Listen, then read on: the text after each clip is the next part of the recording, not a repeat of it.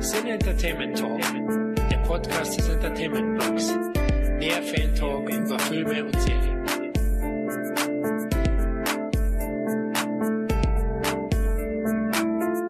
Hallo und herzlich willkommen zu einer weiteren Ausgabe des Cine Entertainment Talk, dem Podcast des Entertainment Blogs. Ja, heute habe ich wirklich einen Stargast sozusagen hier. Ich bin in Berlin bin bei Christian Albert im Büro, liebe Leute. Und ja, ich nehme ein Interview mit ihm auf und es geht um seine Karriere, um die Chiller Tatorts und natürlich um Captain Future. Wir wissen, wir sind alle geil drauf und äh, wir wollen mehrere Infos haben von Christian Albert. Gut, erstmal Christian, hallo. Hallo. Wirklich toll, dass es geklappt hat und vielen lieben Dank für die Einladung und ich freue mich schon auf deine Antworten und ich denke, es wird eine gechillte Runde. Ja, Gut, fangen wir an mit der ersten Frage. Wie wurdest du mit dem Filmvirus infiziert, Christian? Also das war bei mir tatsächlich äh, sehr, sehr, sehr früh. Ähm, von Anfang an hat mich, gehört das mit zu meinen äh, frühkindlichen Erinnerungen. Die Filme, die ich gesehen habe, haben mich ähm, immer extrem beeindruckt und mitgenommen und inspiriert. Und äh, ich muss leider dazu sagen, dass dasselbe auch für Bücher gilt. Also ganz allgemein ähm, andere fantastische Welten habe ich mich sehr schnell reingeträumt und vielleicht aus meinem eigenen grauen Alltag so ein bisschen weggesehnt und habe dann tatsächlich, weil es bei mir, ich komme aus einer stark christlichen ähm, Familie und es war bei mir zeitweise sehr stark eingeschränkt bis verboten, ähm, solche Dinge ähm, tatsächlich so abzufeiern. Und dann habe ich mir so geholfen, dass ich zum Beispiel manchmal, wenn ich einen Film einmal sehen durfte, aber nicht mehrmals oder habe ich den auf Audiokassette aufgenommen und dann nachts von meinem Lieblingsfilm teilweise noch Jahre später immer wieder die, die Filme gehört, statt sie zu sehen und musste mir dazu aber dann halt die eigenen Bilder bewahren und, und merken und vorstellen und vielleicht auch ändern. Und ich glaube, dass es ähm, mir geholfen hat, so in, in Kinobildern zu denken, selbst wenn sie gar nicht da waren. Und ähm, ja, dann gab es so Phasen, wo ich manchmal überhaupt nichts gucken durfte. Dann habe ich mir die Bücher zum Film gekauft und dann sozusagen den Film auch gekannt. Und dann habe ich das auch, weil es war ja damals so, dann äh, man trifft sich nachmittags am Spielplatz, wahnsinnig uncool, wenn man das alles nicht so kannte und habe dann einfach ehrlich gesagt einfach gelogen und gesagt, ich habe das alles gesehen und ich habe auch dann Kinozeitschriften gelesen und wusste fast immer am meisten in meinem Freundeskreis über die ganzen Filme, habe sie aber nicht wirklich sehen dürfen. Das heißt, andere haben die Filme gesehen, wussten aber nichts über Produktionsbedingungen oder dass im, im Buch zum Film dann irgendwie die, die Charaktere noch ausgeleuchtet mehr sind oder die Deleted Scenes sind ja da oft auch mit beschrieben, weil die ja die Autoren oft das aufgrund des Drehbuchs schreiben. Mhm. Und bin, kam da so rein in diese, in diese Faszination und in diesen absoluten äh, Besessenheit von Filmen, die hat sich eigentlich immer mehr ausgewirkt. Und als ich dann mal umgezogen bin und später bei meiner Mutter gelebt habe, habe ich tatsächlich alles geguckt, rauf und runter und habe dann auch schnell festgestellt, dass ich tatsächlich ähm, Genresachen am wildesten und am unberechenbarsten finde und deswegen mich auch dann schnell in die Richtung Genre entwickelt. Okay, kann ich sogar gut nachvollziehen. Jetzt, wo du es erwähnst, ich habe ich hab als Kind auch diese, diese Filme vom Fernsehen aufgezeichnet, weil wir keinen Videorekorder hatten. Ja. Und dann habe ich mir das nochmal angeschaut. Interessant, also ja. klasse. Aber das war noch, es war noch, als Kind ist man ja völlig, merke ich auch bei meinen Kindern, macht man ja keine Unterschiede noch zwischen Genres und Erwachsenenfilm und ja. Kinderfilm. Und dann gibt es zum Beispiel einen Film, den habe ich, ähm, der ist fast komplett unbekannt, den kann ich wirklich auswendig durch, durch dieses Kassettendeck. Ja. Ähm, das war der Freibeuter der Meere, hieß der Film, und das war ein Film mit Bud Spencer und Terence Hill hm. in einer ganz ungewohnten äh, Art und Weise erzählt, weil zumindest in meiner Erinnerung, ich habe den 30 Jahre nicht gesehen. Mhm. Aber er war halt, es war ein ernst, viel ernst gemeinterer Piratenfilm als ja. diese ganzen Kopfnussfilme, wo sie sich später durch die Gegend prügeln. Ja, der war ja. schon, der hatte eine richtige Story und so. Und äh, ich fand den ganz toll als Kind und da war ich keine Ahnung, zehn oder so. Okay, ja, ich kenne den auch, aber mir sind so die Fressorgien in äh, Vier Feuchte für Halleluja. Ja, die, also die sind ja klasse. Die habe ich aber auch später noch geguckt. Der Freibeuter der Meere ist einer der unbekanntesten, habe ja. ich das Gefühl, weil der ist mir nie wieder einfach so begegnet. Ja, ja ich würde würd jetzt den auch am wenigsten irgendwie in Erinnerung haben. Also ich, ja, zum Beispiel Rechte und Linke Hand des Teufels finde ich ja heute noch das beste Opening von allen Western, die ich je gesehen habe. Legendär. Und äh, da es schon richtig klasse Sachen. Ja, ja, schade, dass es so ein Dur nicht mehr gibt. Ja, dann passt ja eigentlich gut dazu. Als Kind der 80er und großer Filmfan müsstest du ja eigentlich auch ein Videothekenkind sein, oder? Ja, also ähm, es gab so eine kleine Episode, wo mein Vater, der sich so immer mal äh, so verschiedene Geschäfte übernommen hat, denen es nicht so gut ging und wieder aufgepäppelt hat, so eine Art Wirtschaftsberater war, der hatte auch mal zwischenzeitlich eine Videothek glaube, es war in Osnabrück. Wir sind viel umgezogen, deswegen, ich glaube, ah, es war in der. Osnabrücker Zeit, hatte er eine Videothek und dann gab es halt auch mal eine Phase, wo ich tatsächlich ein paar Sachen, weil das war halt, das war damals, weißt ja, du bist ja fast dasselbe Baujahr. Ja. Das war ja damals, wenn du in die alten Cinemas reinguckst, hat man ja 300 Mark bezahlt für so einen Film, wenn Ja, man den privat haben wollte. Ja. Und deswegen hatte man privat die Filme nicht. Und durch, das, durch die Videothek hatte ich die. Dann gab es so nicht viele Filme, die wir zu Hause hatten, aber ein paar, die ich echt rauf und runter geguckt habe. Das eine war Charlotte's Web, ich weiß gar nicht, wie der in Deutsch heißt, aber die, der, der animierte Charlotte's Web, also der wurde ja später nochmal jetzt äh, mit, mit echten Tieren äh, so nochmal neu gemacht. Ja. Den fand ich ganz toll. Und tatsächlich der erste Star Wars, den habe ich auch rauf und runter geguckt. Da hatte ich halt zu Hause den auf Video, wo andere den ähm, gar nicht gucken konnten. Ne? Den Ja. konnte man im Kino sehen und sonst gar nicht. Und ich weiß noch, bei Teil 2 und 3 sind wir immer, haben wir Schule geschwänzt und sind irgendwie in Hertie gegangen, weil bei den Figuren, wo man die Figuren kaufen Ja. konnte, von Kenner waren halt so, liefen halt so 15-minütige Endlosschleifen Okay. von den Filmen. Und allein um die Szenen zu sehen, ist man dann in den Hertie gegangen und so. Also Hast das du aufgesaugt. Ja, okay. Genau. Aber Videotheken, genau, das kenne ich. Und dann später, in dieser späteren Zeit, wo ich dann schon sehr viel gucken durfte, da hatte ich dann tatsächlich einen Videothekar, in, das war in Flörsheim. Den hatten alle und der hat tatsächlich, das ist glaube ich alles verjährt, darf man sagen, aber der hat, wenn er einen kannte, hat er ein Auge zugedrückt, was so die FSK angeht. Mhm. Ja, okay. Und dann konnte ich wirklich schon so mit 16 äh, Robocop und Predator und so diese ganzen Sachen Ja, einfach ausleihen. Ja, nee, der war weil der halt alle kannte und der wusste, okay, den kenne ich, der, da passiert nichts und so, und dann hat er uns das einfach gegeben. Ja, da muss man Glück haben. Gell? Also bei mir war es vom Freund der große Bruder. Ne? Mhm. Der hat dann, ich werd, der hat immer was ins Regal gelegt und gesagt, den schaut sie nicht an, Tanz der Teufel. Und dann angeschaut und in die Hosen gemacht. Einmal eine ganz frühe Erfahrung, das war, sind aber so prägende Erfahrungen, dass ich die heute noch weiß, weil es wirklich kein Standard war in meiner Jugend. Aber ich hatte einmal eine größere Cousine, auch wieder in einer anderen Konstellation umgezogen, die hat ähm, mich tatsächlich ganz früh, also wirklich viel zu früh, äh, äh, Gremlins gucken lassen. Als der rauskam, kann man ja ausrechnen, ich glaube 86 kam da raus, also war ich zwölf. Ja, so Mitte 80. Und äh, auch Rambo im selben Jahr, Ersten? den ersten Ja. der ja heute noch einer meiner Lieblingsfilme ist. Aber den habe ich tatsächlich früh gesehen, der hat mich extrem beeindruckt. Und Ja. ich weiß noch, wenn ich heute Rambo gucke, finde ich immer noch super, aber ich habe auch noch eine Erinnerung, wie ich den als Kind gesehen habe. Und das ist ein anderer Film. Wenn man als Kind Filme guckt, Ja. ist nicht derselbe Film. Das beste Beispiel dafür ist äh, Watership Down unten am Fluss, den ich auch als Kind sehr, sehr geliebt habe, aber der war so brutal und ich habe gezeichnete, in dem Stil der Animation, gezeichnete Bilder im Kopf, die, wenn ich heute den Film gucke, gar nicht vorkommen.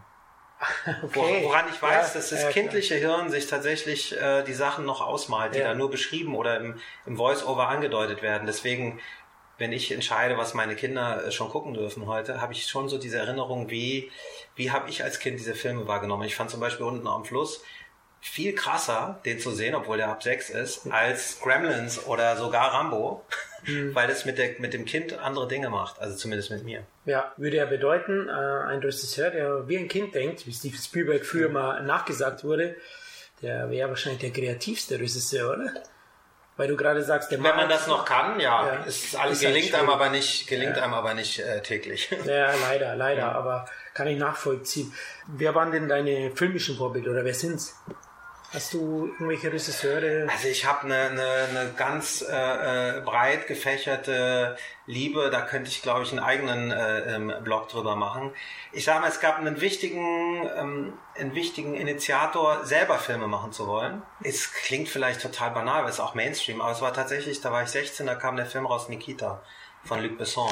Und Nikita hat so ein bisschen ähm, so eine Lücke gefüllt, in was genau, wenn ich Filme machen würde, was, was das macht. Nämlich, ähm, ich habe den gesehen, war total begeistert und bin nochmal rein am nächsten Tag und nochmal am nächsten Tag. Und was für mich da so eine Philosophie dahinter ist, warum ich gerade den Film nenne und dann gibt es viele, viele andere, ist, ähm, also beim Machen, nicht beim Gucken. Beim Gucken ist mein Geschmack breiter, aber beim Machen fand ich es tatsächlich toll, dass es eine völlig irrsinnige, hanebüchene, fast Fantasy-Geschichte ist, die da erzählt wird.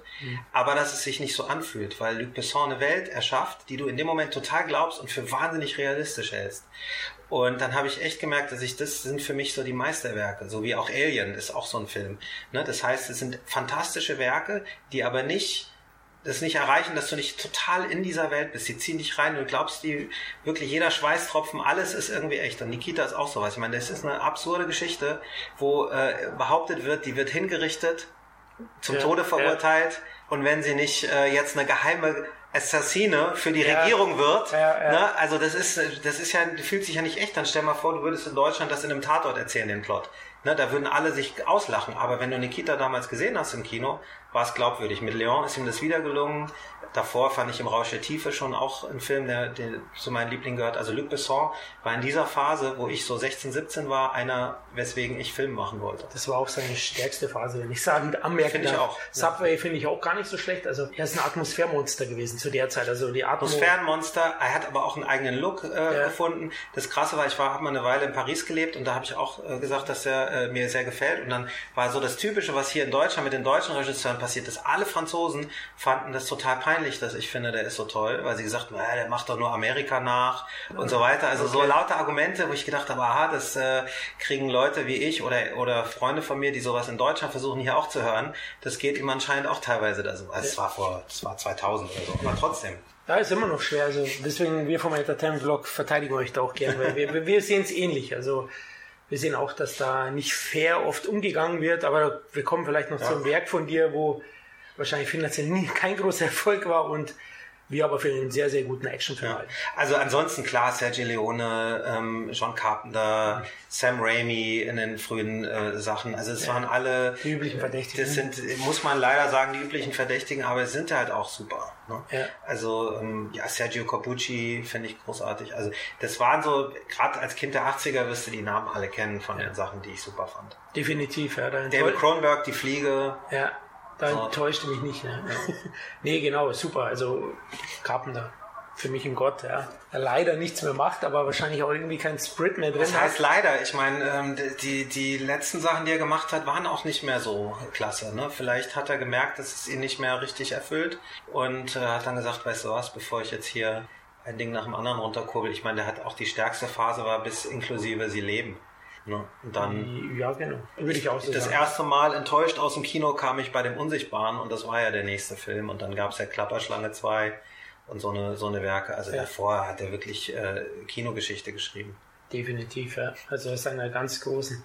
Okay, also sehr interessant. Luc Besson. Ja, wir meinen in einiger deiner Werke das 80er Jahre Genre-Kino zu erkennen. Daher Mhm. die Frage, haben die Filme dieser Epoche dich besonders geprägt? Ich glaube, das hast du fast schon. Ja, natürlich haben die mich besonders geprägt. Ich habe da auch eine Affinität äh, zu, die, zu diesen Werken. Ich habe auch natürlich eine nostalgische Liebe, selbst für Sachen, die ich heute äh, objektiv sagen muss, die sind eigentlich ridiculous. Aber ich mag diese ganzen Klischees von den 80er äh, Cop-Stories und Rächergeschichten und habe naja auch beim Chiller äh, Spaß daran gehabt, das so ein bisschen wieder aufleben zu lassen. Ne? So äh, nicht ganz ernst gemeint, aber trotzdem, also ob das die Deathwish-Filme waren, die, die ersten Lethal Weapons, die ja so ein bisschen äh, als Inspiration auch hergehalten haben, aber selbst so, also wir haben ja vorhin über Rambo gesprochen, über den Ja. ersten Teil. Objektiv als Filmemacher ist eigentlich nur der erste gut. Ja? ja Wirklich ja, gut. Ja. Aber subjektiv liebe ich alle. Weil ich halt in der Zeit geboren bin. Ich finde, mir macht das einfach spaßig zu gucken. Aber ich weiß natürlich, dass das militaristisch ist, dass das fast faschistisch ist, dass das äh, entspricht überhaupt gar nicht meinem liberalen Weltbild, was in diesen 80er Filmen transportiert wird, ne? weil es ist homophob, das ist äh, ähm, rassistisch, also da sind alle möglichen Sachen drin. Aber es ist einfach eine, eine Zeit, wo sich die Leute dessen gar nicht bewusst waren und so ein übertriebenes Macho-Image abgefeiert haben mit äh, Slow-Motion-Aufnahmen von Bizepsmuskeln mit Schweiß und Ja, Stirnband. ja. Und äh, ich finde es einfach, da, man ist halt geprägt aus der, aus der Zeit. Ja. Also ich bin echt, ich bin baff, weil wir könnten uns die Hand geben wie Brüder sein, also halbe Brüder. ähm, echt super, ja, sehe ich genauso. Also Wahnsinn. Also haben dich die Filme auch geprägt. Ja, inwieweit wurdest du denn von dem Erfolg deines zweiten Spielfilms Antikörper überrascht? Vollständig. Okay. Es war eine komplette Überraschung. Ähm, ich hatte davor, also nach Curiosity habe ich, ähm, bin ich eigentlich daran gegangen, das Curiosity war ja eigentlich gar nicht so richtig zur Veröffentlichung gedacht, als ich den gemacht habe. Ich habe ja früher mit äh, Freunden und Bekannten in meiner Frankfurter Gegend so Amateurfilme gedreht, ne? also voll Amateur, alles selbst gebaut, alles illegal gemacht, alles ohne, ohne, Drehgenehmigung. ohne Drehgenehmigungen und so, bis hin zu Stunts auf Bahnhofsdächern und so. Also wir haben völlig wild gedreht, immer bis die Polizei kommt oder irgendwie so. Und da waren wir auch 15, 16, 17, 18, so der Bereich. Und dann habe ich Curiosity eigentlich gemacht, um das mal so abzuschließen, das Kapitel, mal was fertigzustellen und um auch so eine Art Demo zu haben, was ich dann so in so einem Büro einen Produzenten zeigen kann. Und dann ähm, ist das Ganze ein bisschen ähm, größer geworden und außer Kontrolle geraten. Und dann wurde es tatsächlich veröffentlicht und Max Ophüls nominiert und äh, hat dann einen DVD-Deal bekommen äh, mit den Anolis-Jungs oh, cool, äh, ja. und äh, hat sich auf einmal nach Kanada und China und sonst was verkauft. Korea meine ich. Also es war dann auch, war dann plötzlich so ein, so ein halber Erfolg für so einen Film, der 200.000 Mark gekostet hat. Ähm, sehr, sehr groß eigentlich. Und dann hatte ich natürlich trotzdem mein Demoband, habe dann versucht, mein ursprüngliches Debüt, ähm, was als Debüt geplant war, war ein Projekt, das hieß Killer Queen. Und das habe ich tatsächlich aus meiner Jugend, das habe ich mir mit 16 ausgedacht und habe es dann äh, mit 16 das erste Mal geschrieben und dann so mit 20 einen Rewrite gemacht. Den, der hatte ganz viele Interessenten, auch schon in der, in der deutschen Branche. Aber ich hatte halt nichts vorzuweisen. Dann habe ich erstmal Curiosity gedreht. Das war ein Drehbuch, das habe ich in zwei Tagen geschrieben. Also wirklich so, ich muss irgendwas drehen Ja. ne? und habe so schnell ähm, mir so ein kleines, ku- kurzes Konzept überlegt. Und dann habe ich tatsächlich das geschafft, mit diesem Debütfilm plus dem Drehbuch einen recht großen äh, Partner hier zu finden und äh, das finanziert zu bekommen. Und dann sollte ich, sollte mein eigentliches Debüt dieser Killer Queen sein. Dabei geht, da geht es um, um sehr, sehr reiche Menschen, die mit echten Menschen Schach spielen, Okay, das klingt doch interessant. die das aber nur wissen, wenn sie keine Bauern sind. Das heißt, unser Held, Jack, öffnet eines Tages besoffen nach einer Party die Tür und es wird ein Mordanschlag auf ihn verübt. Und er weiß gar nicht warum und wieso. Und äh, fängt an zu recherchieren und merkt, dass er der Bauer in dem neuesten Schachspiel ist. Und die Bauern wissen das nicht, während die Dame, die, der äh, Springer, der Turm und so weiter kriegen halt ihre Feld genannt und kriegen halt Mordaufträge. Und wer am Ende noch steht, der König ist der Spieler selbst, also der Okay. Millionär. Und die haben dann Übernahmen von Firmen ausgespielt und so weiter. Ein großer Verschwörungsding. Und ähm, daher, da hatte ich Norman Reedus besetzt in der Hauptrolle, daher kenne ich den. Wir hatten ähm, Interesse an diesen Rollen von ähm, Asia Argento als Dame, Alain Delon als gegnerische Dame, also richtig geile Besetzung. Äh, Kim Bodnia kenne ich daher, der wollte einen von den Cleanern spielen. Ja. Und so, also richtig geiles Projekt. Und dann ist es 2002, wo die ganzen deutschen Fonds geplatzt sind, ist es auf einmal weggebrochen. Hm. Ziemlich kurz vor Dreh. Ich habe es komplett gestoryboardet, also wir waren wirklich kurz Oh, vor Dreh. ärgerlich. Hm. Ist es weggebrochen und ähm, der Typ, der das finanziert hatte, war auf der Flucht und so. Es war völlig absurd. Und ich habe dann Antikörper geschrieben. Nach, den, nach diesem großen Hollywoodsken, es sollte auch auf Englisch gedreht werden, mit diesem tollen Cast. Und so habe ich gedacht, so, jetzt schreibe ich mal aus Frust so einen ganz kleinen, dreckigen Film, der niemanden interessiert, den ich in Deutschland drehe, für mich. So, das war Antikörper. Und ich habe niemals damit gerechnet, weil der so düster ist, sehr pessimistisch, Ja. sehr kontrovers mit Kinderfickern und Leuten, die sich irgendwie im Bild einen runterholen da drauf. Also es war sehr, sehr, ich habe da wirklich ohne Rücksicht auf Verluste das Ding geschrieben und dachte, das wird ein richtig dreckiger kleiner Film und niemals guckt den irgendeiner außerhalb von Deutschland. Okay. Und als er dann auf der ganzen Welt lief und die Amis mich da eingeflogen haben und so, war ich völlig geschockt. Hast du da gewollt provozieren wollen? Also, Äh. weil du jetzt gesagt hast, wirklich ein dreckiger Film. Nee, nicht provozieren. Das war einfach, es war jetzt ein ganz, ganz persönlicher Film. Also ich habe ein Genrekonstrukt, äh, oder nicht mal ein Genrekonstrukt, weil wenn du das, wenn du das Konstrukt von dem Buch anguckst, ist das nicht mal ein Genrefilm. Aber es ist vom Ton und vom, Ja. von der Ausstrahlung her ein Genrefilm. Ja. Aber wenn du mal schaust, ich habe mir eigentlich bewusst eine schwierige Aufgabe gestellt, weil ich gesagt habe, der, der Serienkiller ist verhaftet und hat auch keinerlei Möglichkeit mehr weitere Opfer zu begehen. Das heißt, es gibt diesen Thrill, den du eigentlich in so einem Thriller hast. Wer ist das nächste Opfer? Wo schlägt er wieder zu? Und so, den gibt's ja nicht mehr. Ne? Es gibt eigentlich nur noch ein Drama, wo es um die Seele von diesem Polizisten geht. Und für mich war das einfach, ich hatte ja vorhin erwähnt, dass ich aus einem sehr stark christlich geprägten Background komme. Ich habe da mit meinen eigenen Dämonen gerungen und das war wirklich ein persönlicher Film. Okay. Ne? Also ich sag mal, wenn ich jetzt Berliner Schule ähm, Regisseur wäre, dann wäre das ein anderer Film geworden als so, aber es hat sehr, sehr viel mit mir selber zu tun und mit meinem Glauben und Nicht-Glauben und also das war so ein Ring, ja, äh, Mhm. Ah, okay. von, von in, das in mir selber ist doch einiges stattgefunden hat. Persönliches von dir. Eigentlich komplett. Ich Ja. meine, der, der Sohn, der für schuldig gehalten wird, heißt Christian. Weißt du? Also da fehlt nur noch das I. Okay. Ne? Dann da habe ich auch eigene Szenen aus meinem Leben verarbeitet. Also klar gibt es keinen Serienkiller in meinem Leben. Ja. Aber Situationen, die da in dem Film stattfinden, sind sehr, sehr persönlich. Fast jede.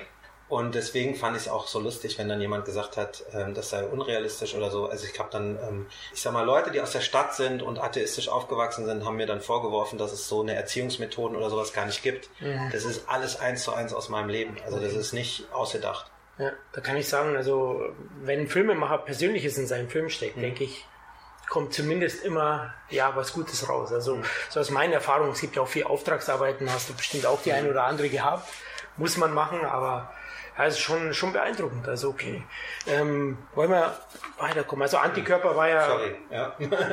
nee, nee, nee, passt. Ähm, du, äh, Antikörper, also der Erfolg hat dich völlig überrascht und ja. ähm, ja, wie war das für dich dann? Plötzlich haben sich die Tore Hollywoods für dich geöffnet, oder? Mhm. Weil der nächste Film war ja ähm, Fall 39. Genau, mein dritter Film. Muss ja. ich mir heute, wenn ich, das, äh, wenn ich das jetzt aus der Rückschau sehe, finde ich es viel unglaublicher als damals. Ja. Damals war ich da mittendrin, da sieht man das nicht so. Aber äh, tatsächlich mein dritter Film war dann, also man muss sagen, der Antikörper, der lief ja in Tribeca als Weltpremiere, ne? Genau, also in New ja. York. Und da haben den halt diverse Agenten mhm. und so weiter gesehen und haben mich sofort nach LA eigentlich geholt. Und der lief ja hier dann erst im Juli. Das heißt, ich hatte schon drei Monate, wo sozusagen in Hollywood der Film rumging und ich so Angebote hatte und, und so, bevor ich überhaupt mich drum kümmern konnte, wieder mal hier hinzufliegen ja. und die Herausbringen des Films zu machen. Und ähm, ja, es war einfach, war einfach gigantisch, was da drüben für Möglichkeiten und Angebote kam und wie wenig hier passiert ist, als dann der Film hier rauskam. Weil ich hatte schon noch den Wunsch, eigentlich hier mir das drüben alles anzugucken, aber hier weiterzumachen, äh, erstmal, ne? Ähm, weil drüben waren halt auch viele Franchises und sonst was. Also es war jetzt nicht alles Gold, was glänzt. Und dann habe ich aber gemerkt, hier es passiert nichts, gar nichts. Also nach Antikörper gab es in Deutschland nicht einen einzigen Telefonanruf oder irgendein Angebot, Während in, in Hollywood haben die mich wirklich gefragt für Franchises, die sie für 80, 90 Mios drehen wollen. Und hier hatte ich ein Nachfolgeprojekt, wo ähm, man mir gesagt hat, das sei noch zu groß für mich mit 4 Millionen. Oh ne? Also es war so ein Kontrast, wo ich echt gesagt habe, okay, ich muss eigentlich meinen nächsten Film in Hollywood machen, wenn ich nicht wieder so eine Pause haben möchte wie zwischen Curiosity und, und Antikörper, weil es waren ja auch ähm, sechs Jahre. Es klingt wie ein Klischee, aber es ist ja teilweise heute noch so, dass, dass Genrefilme dann im Ausland äh, mehr Anerkennung bekommen. Deutsche Genrefilme als im eigenen Land. Ne? Weißt du, wann es hier losging mit der Anerkennung? War, ja. als Antikörper im Fernsehen lief. Da habe ich dann gemerkt, aha, deutsche äh, Produzenten und Redakteure gucken das erst, wenn es im Fernsehen kommt. Die gehen halt nicht ins Kino. Ne, als der im Fernsehen lief, ging es hier los. Da haben dann gesagt, alle, für, also da krieg ich dann, kriegte ich dann so Angebote und Drehbücher und Respekt und so, aber nicht im Kino. Ja, das ist ja fast traurig. Ja, im Nachhinein war es für dich äh, egal, du hast deinen Weg gemacht. Egal, ja. ähm, Fall 39, da hast du ja gleich mal mit ein paar Hollywood-Stars zu tun gehabt, ziemlich schnell. Renée Zellweger, Bradley Cooper, glaube ich. Ian äh, McShane. Ian, Mc, oh, Ian McShane, ich liebe Deadwood. Hammer. Ähm, wie war das für dich, also mit den Leuten umzugehen? Ähm, du, das war super. Ich hatte da ähm, nach einem Jahr in Hollywood, wo so, ich sag mal, meine Lieblingsprojekte alle nicht so richtig vorwärts kamen, das Gefühl, weil in, ich meine, Hollywood ist sowas wie die Champions League, ne? die ist gar nicht amerikanisch, sondern da sind ganz, da trifft sich eigentlich die gesamte Welt zufällig in diesem amerikanischen Ort und tritt gegeneinander an. Und ähm, wenn du gerade so heiß bist mit einem neuen Film, der alle begeistert, dann kriegst du erstmal alles Mögliche rum angeboten und rumgereicht. Und wenn du dann eine Weile nichts machst, dann kommen die neuen. Ne? Die neuen mhm, Filme, die ja. neuen. Und meine Agentur hat mir damals schwer geraten, mich jetzt nach über einem Jahr mal für äh, was zu entscheiden. Dann war die Idee, ähm, diesen Paramount-Film immerhin, ne, der mit René Selweger schon besetzt war, ähm, zu sagen, hey, du äh, drehst es schnell, das geht in drei Monaten los, ne? ein Jahr später ist es draußen und dann hast du so eine Art Gesellenstück abgeliefert, wo die Leute in äh, Hollywood in der Stadt sehen, du kannst auch innerhalb mhm. eines Studiosystems arbeiten. Ne? Ja. Und es gab genug Sachen in dem Buch, die ich spannend fand, wo ich die, wo ich gesagt habe, okay, dann, ne, es war jetzt nicht mein Lieblingsprojekt, aber es war, was ich gesagt habe, okay, für ein Gesellenstück, äh, du hast vorhin von Auftragsarbeit gesprochen, das war sowas, ja, das ja. war eine Auftragsarbeit. Und das, was mich daran gereizt hat, war, dass ich das Buch gelesen habe. Ich wusste ja, René Selweger soll es sein, sonst stand keiner fest. Also alle anderen sind von mir besetzt. Und es ist Paramount und kommt wahrscheinlich in 3500 Kinos. Und dann habe ich dieses Drehbuch gelesen und auf Seite 25 stecken die ein Kind im Backofen. Ja. Und dann habe ich so gedacht, what the fuck? Paramount und René Selweger von Jeremy Maguire und Bridget Jones Diary und so, die wollen so einen Film machen. Das ist ja unfassbar. Und da hatte ich schon so, ich habe da so drei, vier Lieblingsszenen beim Lesen gehabt so dass auch wenn ich dachte, da ist jetzt insgesamt nicht der originellste aller Stoffe, gab es so vier, fünf Sachen, die ich richtig top fand und wo ich gesagt habe, da habe ich Spaß dran. Eine der Szenen war die äh, Bradley Cooper und, und Jodelle, mhm. wo sie ihm sagt, dass er ja irgendwie äh, ein, ein oberflächlicher Fatzke ist und dass er besser Angst vor ihr haben sollte und so weiter. Also da war ähm, da waren tolle Dialoge drin. Okay. War da nicht ein Brand irgendwie? Da war doch was bei den Dreharbeiten, gab's da? Ja, das, das gibt, in Vancouver gibt's jetzt ein Studio weniger seitdem. Okay, okay. Oh. Ja, wir haben da, wir haben ja das, sie, im Showdown wird ja das Haus abgefackelt und ja. für die Innenaufnahmen haben wir tatsächlich den Studiobau kontrolliert, immer wieder abgebrannt, den ganzen Tag lang und nach dem letzten Take, nicht mal im letzten Take, sondern nach dem letzten Take haben wir gesagt, okay, Cut, das war's, Feierabend, super, haben die das nicht mehr ausgekriegt, plötzlich. Mhm. Und dann ist nicht nur das Studio abgebrannt, also nicht nur der Bau, sondern dann ist es, sind die Flammen nach oben an die Decke, mhm. zu dem ganzen Soundschutz, der eigentlich fire resistant ist, aber nach, ab einer gewissen Gradzahl auch nicht mehr. Und dann ist das ganze Gebäude mit Nebengebäude, Büros, alles. Wir sind da um unser Leben rausgerannt. Oh, okay, ist so dramatisch. Richtig dramatisch. Das okay. ging von wir kriegen es nicht mehr aus zu alles steht in Flammen an vielleicht zwei Minuten. Mhm. Okay. Das ist manchmal dann echt äh, schon heftig. Schnell. Also es, ich hatte es mal so am Rande gelesen, im, im, was man nicht alles im Internet liest. Ja. Ähm, da ist auch unser ganzes Equipment verbrannt. Alles oh. stand noch im Studio. Das war echt, wir standen nackt da und ja. äh, das war echt absurd. War es so, dass dadurch auch, äh, ich glaube, die Veröffentlichung verschoben wurde? Das, das hat nee, das hat damit nichts zu tun. Das ah, hat damit so. zu tun, okay. dass, ähm, dass die Leute, die Case 39 in Auftrag gegeben haben, waren nicht mehr da, als wir äh, fertig waren mit Drehen, weil Paramount zu der Zeit wahnsinnig viele Regime-Changes hatte und immer wieder Personalwechsel. Und dann hat den Film jemand anders fertiggestellt, also verantwortlich fürs Studio. Mhm. Und der war dann nicht mehr da, als der Film rauskommen sollte. Und da muss man auch sagen, der Film hat Below the Line 20 Mio gekostet. Und das ist für Paramount total wenig Geld und mhm. Low Risk. Und gleichzeitig haben sie so Sachen geplant wie Star Trek etc. Und ähm, die haben den Film tatsächlich, obwohl er super getestet hat und sie da äh, am Anfang einen großen Erfolg prognostiziert haben, haben sie den ähm, dann immer wieder so drei Monate verschoben. Also nicht einfach mal mhm. ins nächste Jahr, sondern nochmal drei und dann, wir ziehen jetzt den vor. Und in diesem ganzen Shuffle war der Film einfach unwichtig, weil er hat nicht viel Geld gekostet und keiner, der bei Paramount gearbeitet hat, hat den gemacht. Ne? Das war wie so ein geerbtes äh, Stück Film und dann haben sie den wirklich dauernd verschoben irgendwann hat dann International Paramount, die den lieber mochten, äh, gesagt, wir bringen den jetzt raus, weil der wird langsam alt. René hat seit zwei Jahren nichts gemacht und so. Ne? Und dann hat Paramount International den Film rausgebracht und hat in ein paar Ländern einen richtigen Hit gehabt damit, woraufhin dann das Mutterland äh, den auch rausgebracht hat, aber halt mehr schlecht als recht. Also er lief irgendwie okay, aber halt nicht geil. Ja, also das ist so der Klassiker, ne? wenn mhm. das Regime beim Studio wechselt, dann äh, ja. Du, die haben nichts zu gewinnen. Wenn es ja, genau. ein Riesenhit wird, dann ist es der Hit des Vorgängers. Ja, ja, die haben da nichts dran zu gewinnen. Ja. Leider zählt anscheinend nicht Studio, sondern die Person. Normal muss man sehr viel Studio machen.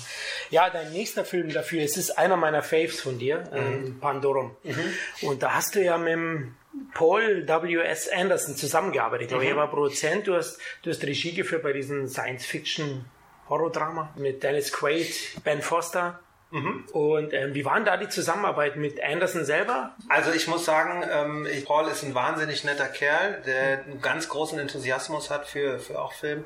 Ich habe tatsächlich eher mit seiner Firma gearbeitet. Also er war schon hier, er hat das Set besucht, er hat sich den Cut angesehen, er hat Notes gegeben. Also es ist nicht so, dass er nichts mit dem Film zu tun hatte, aber von den drei Produzenten war er am wenigsten beteiligt, weil er hat gerade Death Race abgedreht und war dann noch in der Post, glaube ich, und er hat dann äh, schon seinen nächsten Film vorbereitet.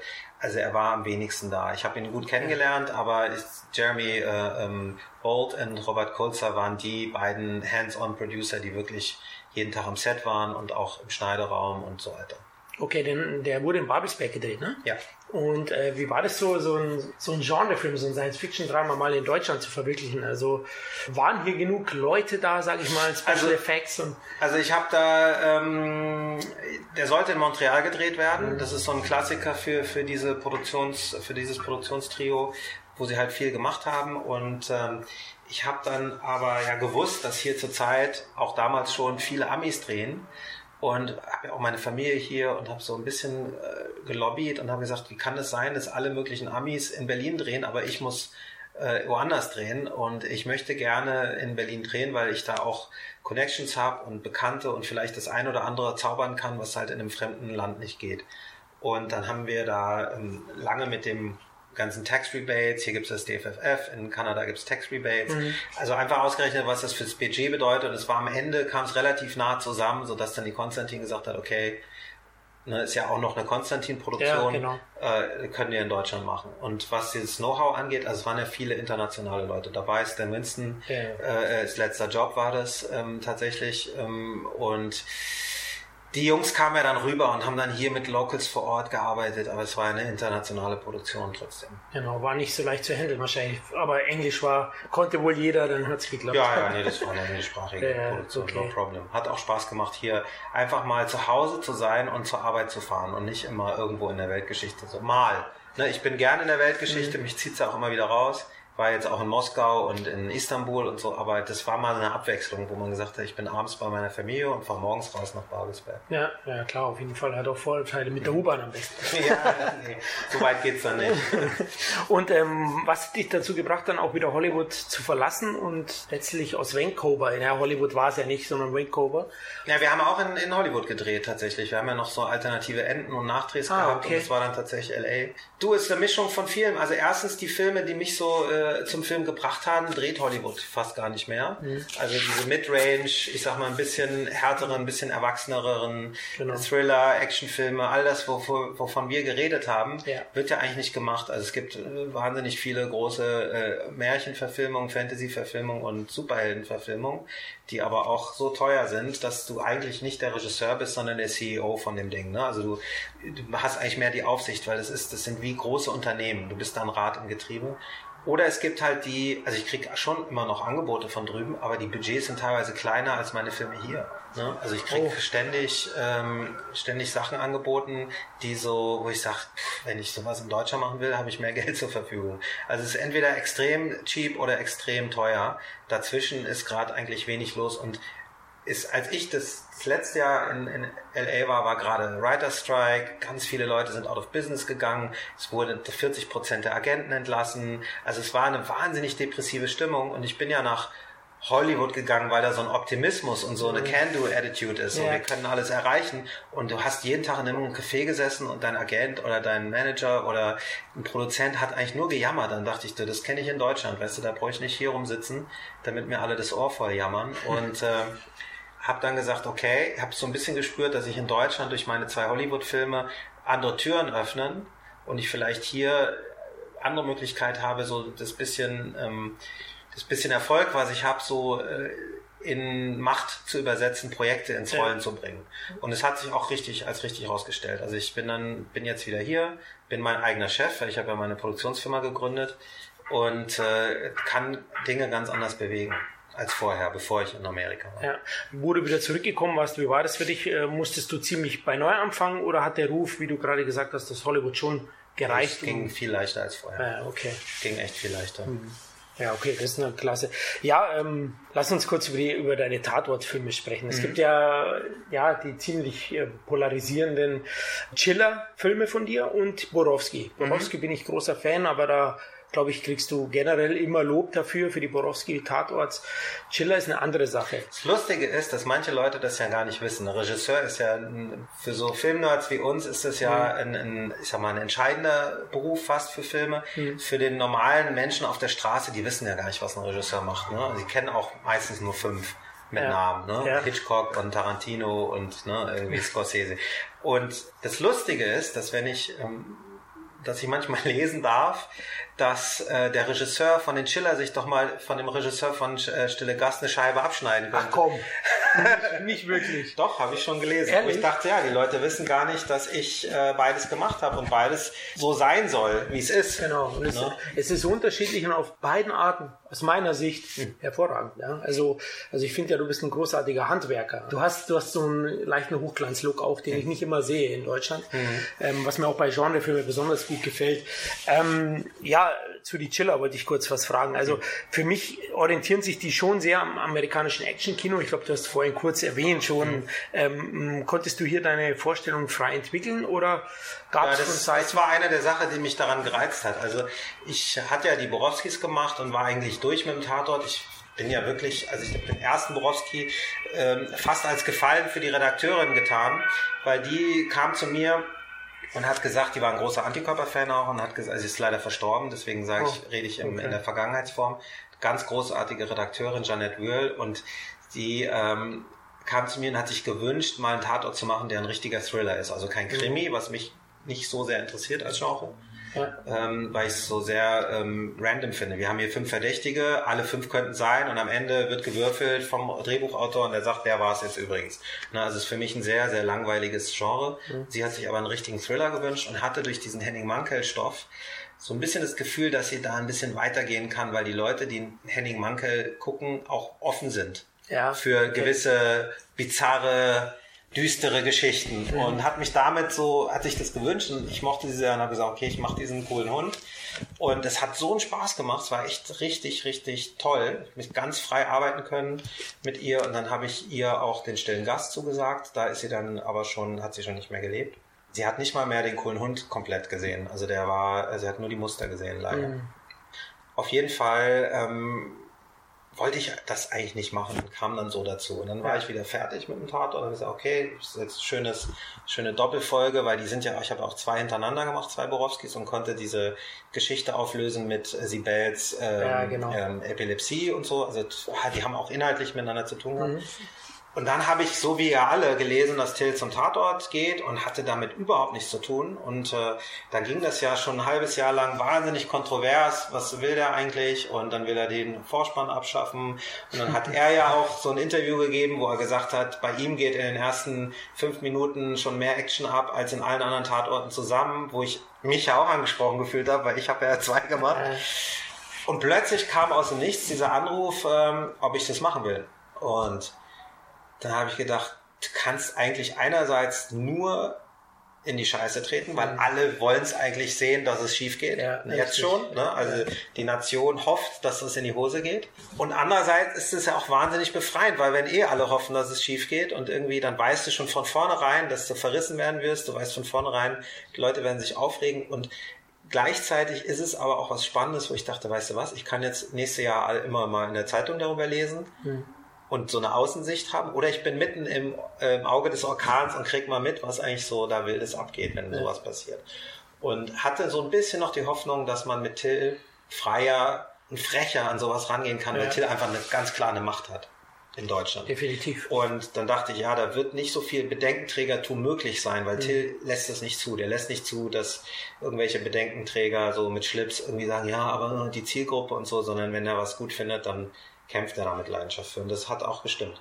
Und deswegen waren wir ehrlich gesagt sehr frei. Also der, der Tatort ist, abgesehen von Geld und Zeit, äh, so wie er sein soll. Ich wollte jetzt mal frecherweise fragen, mich erinnert Chiller schon das eine oder andere Mal an, an eine Tatortlegende namens Schimanski. Wie du sagst, mhm. schon allein, dass der Vorspann nicht da ist. Es war ja beim Schimanski in der späteren Reihe, die wurde ja separat dann vom Tatort getrennt. Und mhm. ähm, hast du das bewusst Hast du bewusst Chiller daran angelehnt oder? Nee. Das ist rein das ist Einfach, nee, ist kein Zufall, sondern es ist natürlich klar, äh, also weil du sagst äh, hier in deiner schriftlichen Frage, ja. ob es Vorgaben gab. Also es gab schon den Wunsch des Senders, ähm, die Tatortreihe ein bisschen zu verjüngen. Also mhm. sie haben schon darauf gehofft, dass der, sich der Senderschnitt verjüngt. Okay. So, und dass man so ein bisschen mehr Action und ein bisschen schnellere Erzählweise, ein bisschen frischer ist das war so der Wunsch. Und es war ja, geht ja auch Hand in Hand mit dem, was Till wollte und was, was ich, was mich daran gereizt hat. Und es ist einfach klar, wenn du einen Haut drauf Ermittler hast, da ist nun mal Schimanski die Legende. Ja? Und ich habe Schimanski auch äh, geliebt als Kind. Ich fand den mega cool. Ähm, nicht alle Folgen sind richtig gut. Ähm, die die Schimanski-Reihe außerhalb des Tatorts finde ist auch nicht so mein Ding, weil es für mich irgendwie ein bisschen vorbei ist. Ne, es war eigentlich schon diese letzten zwei in den 90ern, ähm, die, die letzten zwei regulären Tatorte waren eigentlich schon nicht so geil. Aber wenn ich jetzt den, den ersten Schimanski reinlege, finde ich, feiere ich sofort ab. Das ist einfach so roh und so pur. Und Götz George spielt so toll, was er mit seinem Körper macht und was er mit dieser ganzen Figur macht. Allein wie der sich ein T-Shirt anzieht in, in der ersten zwei Minuten ist schon sensationell. Also da gibt es eine Liebe, aber es gab halt natürlich auch so ein bisschen die, die, äh, das Bewusstsein, man muss Respekt zollen, Schimanski. Deswegen haben wir auch Fuck äh, geschrieben. Ja, ja. Aber es muss was Eigenes sein. Okay. Das ist ja klar. Und ähm, das ist es, glaube ich, auch. Also ich glaube nicht, dass die zwei sehr viel gemeinsam haben, außer dass beide sich tatsächlich prügeln. Wenn man es ja. wohl nur oberflächlich betrachtet, würde man sie genau. äh, miteinander vergleichen. Ja, genau. Ja, es gab ja jetzt insgesamt fünf Chiller-Filme mit, mit, mit, dem Kinofilm. Mit dem ja. Kinofilm. Ähm, ja, ist damit für Till Schweiger als Hamburger Ermittler seine Dienstzeit vorbei, oder nee, er hat ja, hat ja unterschrieben für acht. Oh, also okay. Also nach den Vieren hat er für weitere vier unterschrieben und der Kinofilm wurde dann sozusagen der erste. Das heißt, es gibt jetzt äh, nochmal drei Fernsehtatorte. Okay, und du als Regisseur? Ist noch nicht klar. Okay, okay, gut. Aber freue ich mich drauf. Also ich, mir hat es ja sehr gut gefallen. Man, man merkt ja bei den Chillern erst, wenn man mehr Folgen gesehen hat, dass die doch komplexer sind, als man denkt. Wenn man den ersten nur sieht, Willkommen in Hamburg, ich, ich sage jetzt in Punkten, habe ich mal sieben von zehn gegeben. Hat mir mhm. visuell gut gefallen, aber er entfaltet noch nicht seine, seine ganze Stärke. Aber du verwebst das eigentlich ganz gut oder eher dann mit dem Chiller und ich finde das eigentlich schon sehr, sehr gut. Ja, also beim ersten muss man auch sagen, der muss so viel immer leisten, dieser erste, ne? Ja. Äh, um überhaupt mal zu erklären, wer ist eigentlich wer und was stellen wir uns überhaupt vor. Der erste muss man auch sagen, gab es das Buch schon bevor ich dazu kam. Ich habe da äh, äh, marginal äh, Einfluss genommen, vor allen Dingen halt auf Actionsequenzen, aber im mhm. Grunde stand er so und die anderen drei habe ich ja wirklich von der Pike auf mitentwickelt, bis hin zu der Idee, dass es überhaupt horizontal zusammenhängt, weil ich fand, dass dieser ähm, Astan, der schon im ersten Buch war, mhm. dass der tatsächlich Potenzial hat, weil er im Gefängnis ist, ja, aufgebaut zu werden zu so einem zu so einem äh, Gegenspieler. Und ich habe das dem, äh, habe deswegen Erda Yildiz gecastet, weil ich fand, das muss dann auch so besetzt sein, dass ja, das geht. Definitiv. Und habe Erda Yildiz, da wusste noch niemand, dass ich das vorhab, weil ich mhm. war jetzt mhm. erstmal der Regisseur für Teil 1 habe ich gesagt, du, ich habe so eine so eine spinnerte Idee, dass es über vier Folgen geht und in der vierten fährst du mit Till gemeinsam durch die Nacht, äh, so ein bisschen wie ähm, der Clint Eastwood Film, ähm,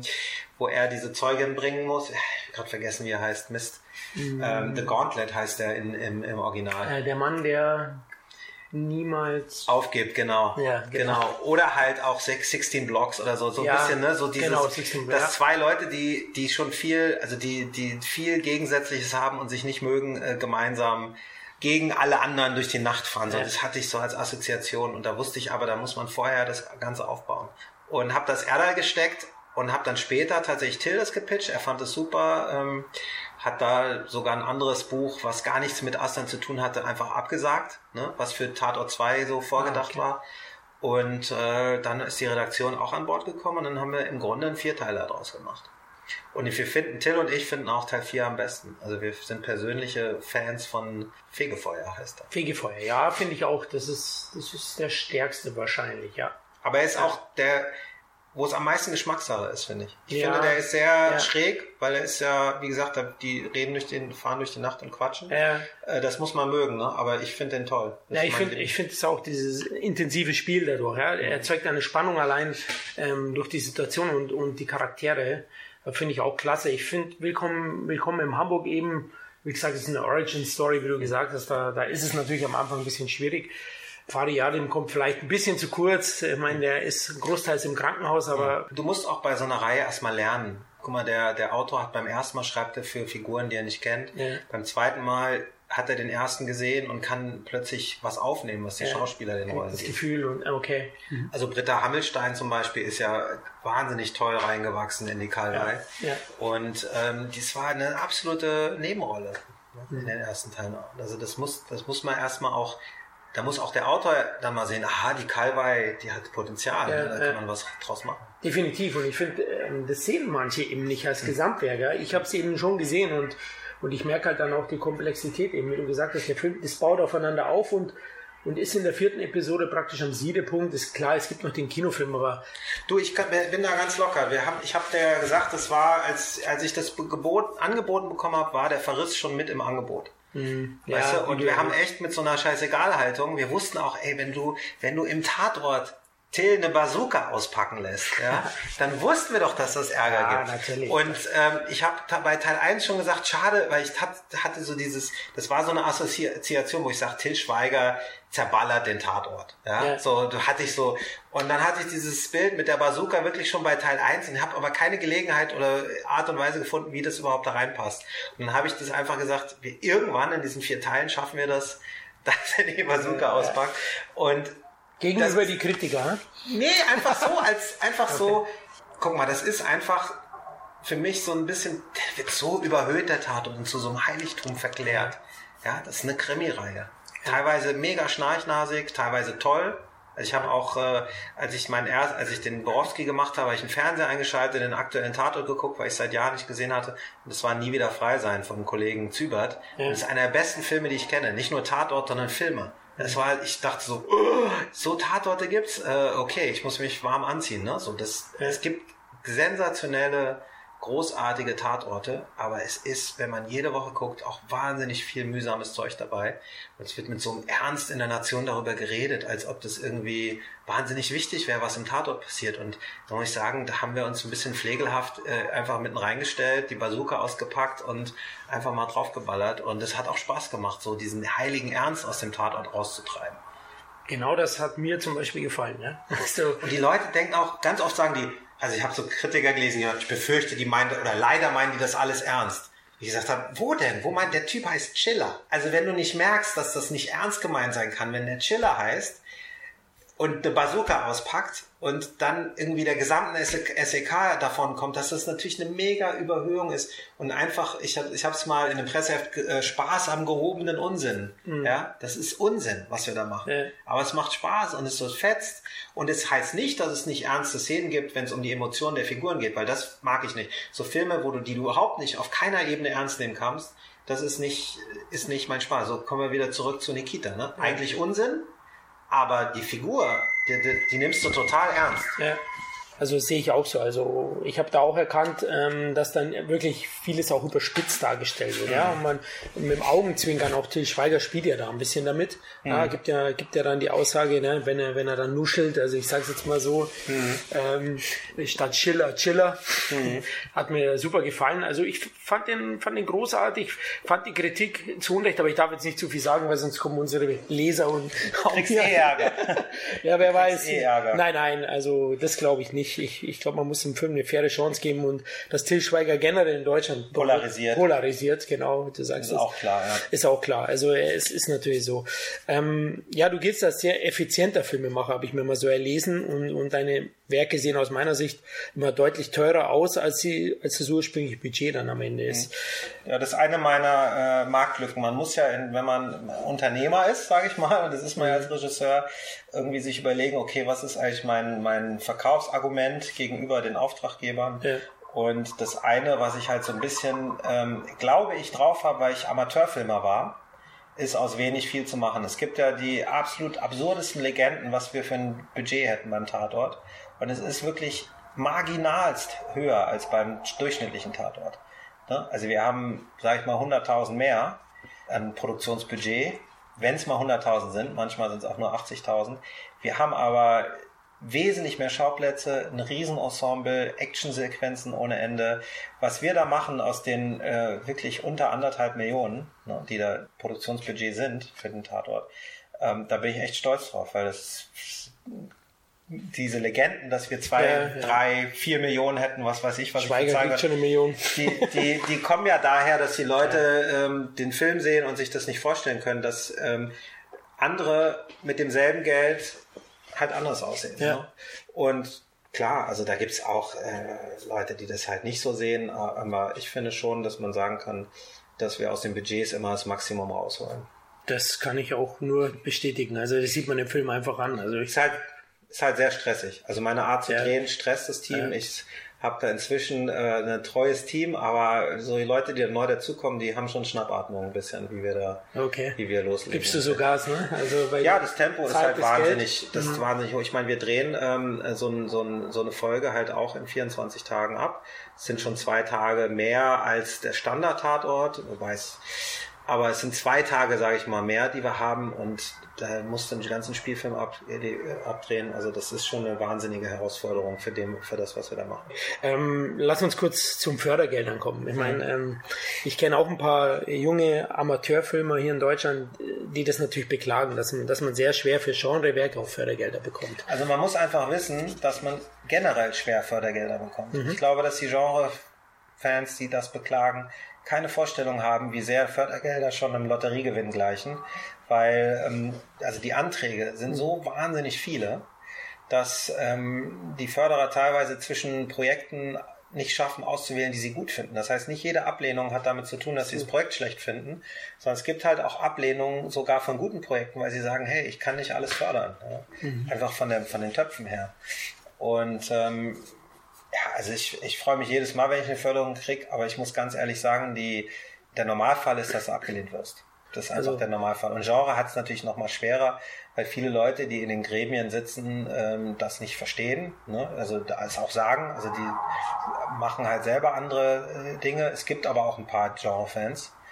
Und äh, ich finde zum Beispiel die Kirsten Nihus von dem Medienboard hier, von, mhm. von meiner Heimatförderung, ja. die fördert mich auch nicht jedes Mal. Ja. Die hat mir auch schon Absagen äh, geben müssen aber sie ist, glaube ich, sehr offen gegenüber Genre. Sie hat Someone äh, mitgefördert, ne, meine Science-Fiction-Produktion, wo ich nicht Regie geführt habe, sondern nur produziert habe. Genau. Und sie hat jetzt äh, abgeschnitten, ne, meinen Fitsex-Thriller ähm, gefördert. Sie hat damals eine ihrer ersten Amtshandlungen überhaupt in dem Beruf war, äh, oder nicht in dem Beruf, an der Stelle im Medienboard, war Antikörper zu fördern. Ne? Und deswegen, also es gibt schon Streiter für Genre in, in Deutschland. Es ist nicht so, dass es das nicht gibt. Gut, also es ist generell schwer, ja. Und wir hoffen, dass es so ein bisschen äh, es umswitcht. Mir, mir kommt es ja so vor, als ob in der letzten Zeit so der Genrefilm etwas im Aufkommen ist. Also dunkle Seite das des Thema Mondes. ist im Aufkommen. Das ja. Problem ist, dunkle Seite des Mondes, Nachtmar etc. pp. sind alles Negativbeispiele. Nicht als Filme per se, sondern sind alles Flops. Hm. Und äh, das größte Problem in Deutschland ist nicht, sind nicht die Förderer, sondern das Publikum. Das Publikum muss Genrefilme gucken gehen du kannst nichts Besseres fürs Genre, für, für, für den Genrefilm tun, als dir eine Kinoticket zu kaufen, wenn mal ein Genrefilm kommt. Ja, ich finde es ganz schlimm. Ich habe letztes Mal gelesen, einen Bericht, also dass, dass der Actionfilm in, in Deutschland mit am schlechtesten läuft. Ich als Actionfilm, das tut mir, tut mir das Herz weh. Weil ich sage immer, ja. Du musst mal gucken, selbst so ein Film wie Mission Impossible, ne? Ja. 45, der hat ganz schlechte Zahlen. Ja. Der macht in Deutschland äh, vergleichsweise nichts. Mhm. Das ist unfassbar, weil, weil das, ich gucke ja jeden Actionfilm mir an mhm. und kann mir das immer nicht vorstellen, aber es stimmt einfach. Es ist einfach, der Actionfilm ist einfach schlecht. Ja, unglaublich, ähm, wie schwer es der Actionfilm hier hat. Ne? Ja, deine bisherige imposante Karriere hat dich ja sowohl in Hollywood als in Deutschland arbeiten lassen. Kannst du vielleicht ganz kurz Unterschiede zwischen der Traumfabrik und den hiesigen Produktionen ja, das ist halt eine sehr weit gefasste Frage. Ich habe, es gibt so ein Buch ähm, von Marco Kregel, ähm, wo ich ein ganzes Kapitel über Hollywood rede. Das geht Deutschland Hollywood. Ich weiß gar nicht, ob ich es hier stehen. Ich weiß gerade nicht, ob ich es hier habe. Aber es ist auf jeden Fall ein Thema, äh, wo man sehr, sehr, sehr viel ähm, sagen kann drüber. Ähm, ich sag mal, die größten Unterschiede sind, umso weiter weg von der drehenden Kamera du kommst. Also in dem Moment, wo die Kamera läuft und dein Schauspieler spielt, ist es am ähnlichsten. Ne? Also der, der ja. Moment, in dem wirklich ein Film hergestellt wird, ist am ähnlichsten. Und umso weiter du wegkommst, also ich sage jetzt mal Finanzierung, die Deals, ja. ne, dieses Development, also alles, was weiter, sowohl zeitlich als auch räumlich weiter weg liegt von diesem Moment, wird immer mehr ähm, unterschiedlicher zu Deutschland. Hm, okay, ja. ja, das denke ich mir. Also du hast ja erzählt, ne, Fall 39, wie schnell sowas dann äh, in das Amerika ging wahnsinnig schnell, genau. Und die Deals sind wahnsinnig. Ähm, sind sie entscheidungsfreudiger? Absolut entscheidungsfreudiger. Ja. Ne, da wird dann halt schnell äh, Nein gesagt, was aber auch besser ist als immer so dieses ähm, String-Along, ne, wo man einfach, um nicht Nein zu sagen, immer nur so ausweichende Antworten ja, bekommt. Obwohl Hollywood jetzt leider so risikounfreudig ist, geworden ist, ist es tatsächlich so, dass in der Kultur die Risikofreude trotzdem noch größer ist als hier. Also man muss jetzt leider beklagen, dass wirklich nur noch auf IPs und Franchises und so gesetzt wird. Das liegt aber daran, dass das Risiko inzwischen auch so groß ist und dass das Publikum auch sonst nicht kommt. Ne? Das geht ja in Hollywood auch so. Ich wollte auch gerade sagen, es gibt viele, viele Kritiker, beschweren sich, warum machen, machen die nur immer Franchise, machen die, ich sage, ja, weil das Publikum sehen will. Ich meine, am Ende muss man ja auch Geld verdienen. Ja? Muss mal gucken, wenn, wenn ein Remake gemacht wird, ne? Ja. 0815 Remake. Da haben die noch kein Euro ausgegeben mhm. aus dem Studio und schon diskutiert das Internet, wer soll das spielen, wer ist der richtige Regisseur. Die nehmen einen Anteil dann plötzlich daran und äh, machen so einen Grundrauschen an Aufmerksamkeit. Ja. Und das nimmt auch der, der Journalismus. Ihr nehmt das wahr, ihr diskutiert dann auch mit. Ne? Das ist, man klickt da drauf und sagt, was? Robocop wird neu gedreht, wer ist der neue Peter Weller und so. Ne? Und dann wird das alles diskutiert und, und generiert ein Grundrauschen. Während ganz, ganz tolle Filmprojekte, die ich kenne, wenn die announcen, dass sie gemacht werden, dann gibt es nicht zwei Klicks da drauf. Mhm. Das interessiert keinen, das kann, da kann keiner was mit anfangen. Äh, das, das ist einfach so schwer, Aufmerksamkeit zu generieren. Und man muss jetzt in meiner Position sagen, ich habe noch nie ein Remake gemacht, ich habe noch kein Sequel gemacht, ne? also ich, klar, ich habe einen Vierteiler gemacht, das war aber Teil des Plans und ich habe äh, das immer alles abgesagt und ich habe einige Remakes angeboten bekommen, aber ich weiß, wenn ich dazu sage, dann habe ich sofort einen Film, der Aufmerksamkeit hat von Anfang an. Sowas wie Pandorum zum Beispiel, ne? das hat keiner mitgekriegt, dass dieser Film gemacht wird. Aber der Film ist, hat über die Dauer, die Qualität hat sich durchgesetzt. Also ja, aber, aber trotzdem, du announced einen Science-Fiction-Film ja. mit Dennis Quaid und Ben Foster und es interessiert einfach, google mal das Internet, vergiss ja nicht, so guck mal, wer da überhaupt berichtet hat. Ja. Da waren so ein paar, äh, muss man einfach sagen. Und deswegen ähm, ist es aus der Sicht des Studios und der, der, des Marketings total verständlich, dass selbst wenn die einen neuen Film machen, überlegen die sich, ob die so tun, als sei das ein Remake von einem alten Film. Ne? Einfach weil dann sofort alle diskutieren und mitmachen und sich engagieren. Ja, ja, da hast du recht. Das ist, muss man sich vielleicht auch selber an die Nase fassen. Ne? Aber man diskutiert einfach zu gerne über solche Dinge, ne? über die geliebten Filme, die Nostalgie und dann lass uns gleich, wenn wir in Nostalgie sind, lass uns zu Captain Future kommen. Mhm. Ähm, ich habe komischerweise, ich glaube vor einem halben Jahr war es, habe ich Gerüchte gehört, ja, der Herr Christian Albert hat Interesse an einer Captain Future Verfilmung. Mhm. Ähm, lass mal kurz, also aus meiner Sicht gleich vorab, ich sehe auch unglaubliche Potenziale in Captain Future. Ich habe es als Kind auch gesehen, bin, bin Fan. Vielleicht bin ich auch nostalgieblind, man weiß es natürlich nie, mhm. aber ich finde, die Bücher haben unglaubliches Potenzial auch, wer die Bücher auch mal gelesen hat. Also da steckt wirklich eine Menge drin. Wie bist du auf die Idee gekommen, Captain Future zu verfilmen oder, oder die Rechte zu erwerben? Also ich war so wie du auch und wie eigentlich fast unsere gesamte Generation ähm, ein großer Fan als Kind. Ich habe äh, fand das hat eine wahnsinnige Atmosphäre gehabt, das zu gucken.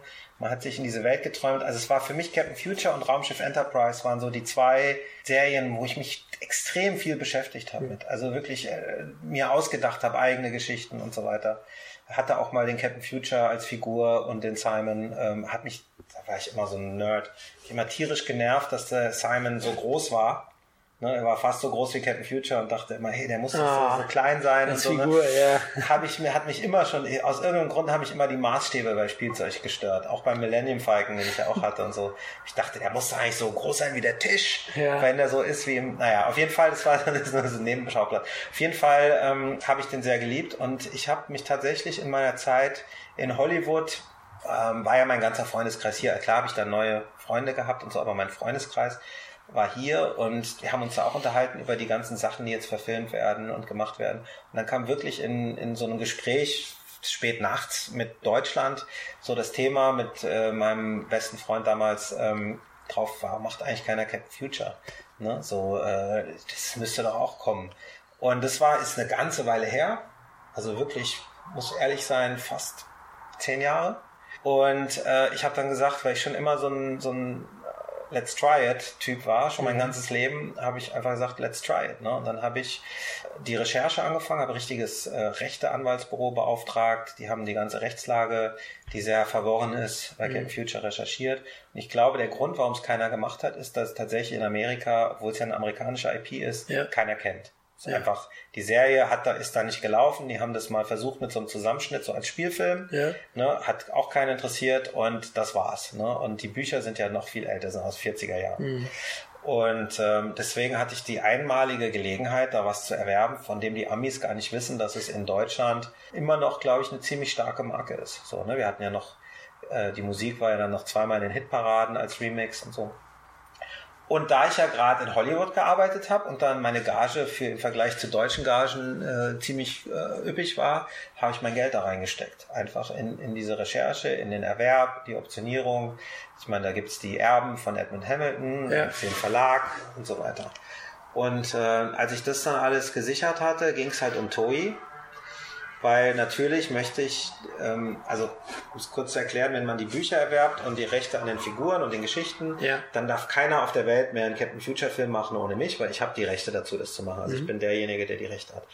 Aber die Interpretation von den Toei Artists damals und den Regisseuren und so weiter hat ist ja eine eigenständige eigenständige Erweiterung des mhm. Ganzen. Das heißt, die dürfen keine Filme mehr machen über Captain Future und keine Serie mehr und so, dürfen nicht mal ihre eigene Serie, wenn sie die Lizenz ausläuft, was sie dann war, rausbringen, ohne mich. Mhm. Aber ich kann nicht einfach Captain Future so aussehen lassen und die Komet so aussehen lassen. Da gibt es sogar noch Erfindungen, die gar nicht aus den Büchern sind, wie der Cosmoliner mhm. und ähm, diese zwei, äh, diese zwei Gummitiere und ja, so, die sind sogar genau. nur, die kommen jetzt bei mir auch erstmal nicht vor, aber die sind, die sind sozusagen waren alle Toy, aber auch der Look und so, ne, wie die aussehen. Und ähm, wenn du dir die Bücher durchgelesen hast, weißt du ja von den Covern, dass es auch teilweise komplett andere Interpretationen gibt. Und ich will aber meine Kindheit ehren. Ne? Ich will einen Film machen für das Kind, was ich damals genau, war. Genau, richtig, ja. Und äh, deswegen musste ich mit Toei verhandeln. Und Toei, muss man ehrlich sagen, war ein schwieriger Verhandlungspartner. Die sind, die, die sind Japaner, die ist eine andere Kultur und ähm, die haben natürlich auch erstmal nicht eingesehen, warum sie jetzt plötzlich mit mir verhandeln müssen, aber es mussten sie dann halt. Ja. Und wir sind uns dann einig geworden, aber es hat sehr lange gedauert und es hat tatsächlich, bis ich jetzt alle Rechte hatte, also Toi, Christian Brun, die äh, Original-Autorenschaft, äh, die Verlagsrechte und so, bis ich das alles zusammen hatte und mich auch äh, geeinigt habe über Merchandise und was passiert mit der alten Serie, wer darf die auswerten und so weiter. Also es ist sehr, sehr, sehr komplex. Mhm. Es ist tatsächlich Januar diesen Jahres gewesen. Okay, das ist heftig. Mhm. Ähm, der Fake-Trailer, ganz mhm. kurz, oder Fake-Konzept-Trailer, der mhm. einfach, der einfach veröffentlicht wurde. Der wurde ja vorher veröffentlicht, vor, bevor du alle Rechte hattest. Genau. Ähm, das war wahnsinnig schlimm für mich. Ja. Ich habe an diesem Trailer erstens war, ist er nicht fertig. Ja. Also es gibt eine, also ich Fachleuten fällt es sicher ja, auf. Man sieht es gibt eine, eine, eine schwankende Qualität zwischen ja. den Shots. Normalerweise, wenn ich den hätte jetzt veröffentlicht zu irgendeinem Zeitpunkt, wäre die Qualität gleich gewesen von Shot zu Shot und nicht mal so, mal so. Das sind einfach Shots, die sind Work in Progress und ähm, dann ist der Zeitpunkt, als das geleakt wurde, tatsächlich einer gewesen, wo ich mit Toei noch nicht einig war. Mhm. Und deswegen ähm, Schlecht, ja. meine Verhandlungsposition ja die immer war, wenn ich es nicht mit euch machen kann, mache ich halt eine eigene Interpretation. Jetzt konnten Sie selber schon sehen anhand des Trailers, dass meine Interpretation eigentlich die Toei-Interpretation ist.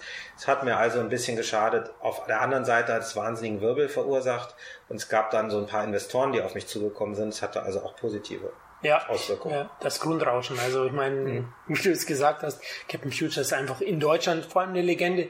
Ähm, welche Märkte? Deutschland, Italien, äh, Spanien, äh, Frankreich, Belgien, Japan sind eigentlich so die Länder, bisschen England wo, wo man es kennt. Ne? Und in Deutschland am meisten und ich glaube, es liegt daran, dass es in Deutschland am erfolgreichsten ist, weil wir die beste Musik haben. Das glaube ich definitiv. Ich hatte auch, ich sehe gerade in dein Regal hier, Captain Flame, ich hatte auch diese Box. Und, mhm. ähm, Der Kapitän Flamm habe ich mir Flamm, geholt, ja. weil die nicht gekürzt sind. Richtig, genau, und ich ja. auch. Deswegen nur die Musik macht so viel mhm. äh, aus. Da merkt man einfach, wie du gerade sagst, also das ist definitiv die beste Version. Also, also es gibt zwei Beispiele. Ich kann mir vorstellen, dass sowohl Rocky als auch Star Wars könnten auch ganz normale Filme aus ihrer Zeit sein, die heute man vielleicht irgendwie als ganz gut kennt, aber nicht überlebensgroße, prägende Filme, wenn die nicht so eine geile Musik hätten. Die Musik macht einfach so viel aus, dass sie so eine Sehnsucht, eine Atmosphäre schafft, ja. so eine Größe, die, die einfach das ganze Erleben vergrößert und, und irgendwie direkt ins Herz geht. Und ich glaube, das ist sowohl bei Star Wars, bei Rocky, aber auch bei der deutschen Captain Future Serie einfach so. Ja. Ne, sobald der Vorspann kam, die Frauenstimme angesetzt hat, hat man sich so rausgesehnt in die Weiten des Weltalls. Das hat einfach ganz toll funktioniert. Und ich, damals war es ja so, ähm, dass es noch keine IT-Bandmischung gab. Das heißt, man hat, äh, wenn man die japanischen Stimmen nicht haben wollte und deutsche Stimmen haben wollte, musste man die gesamte Tonspur austauschen. Also Geräusche, Sprache mhm. und, äh, mhm. und Musik waren verheiratet. Und so kommt es, dass bei Captain Future jedes Land eigene Stimmen hat, eigene Geräusche und eigene Musik. Oh, okay, das wusste ich gar nicht schon. Interessant. Ja. Gut, dass ich hier bin. Ja. Definitiv.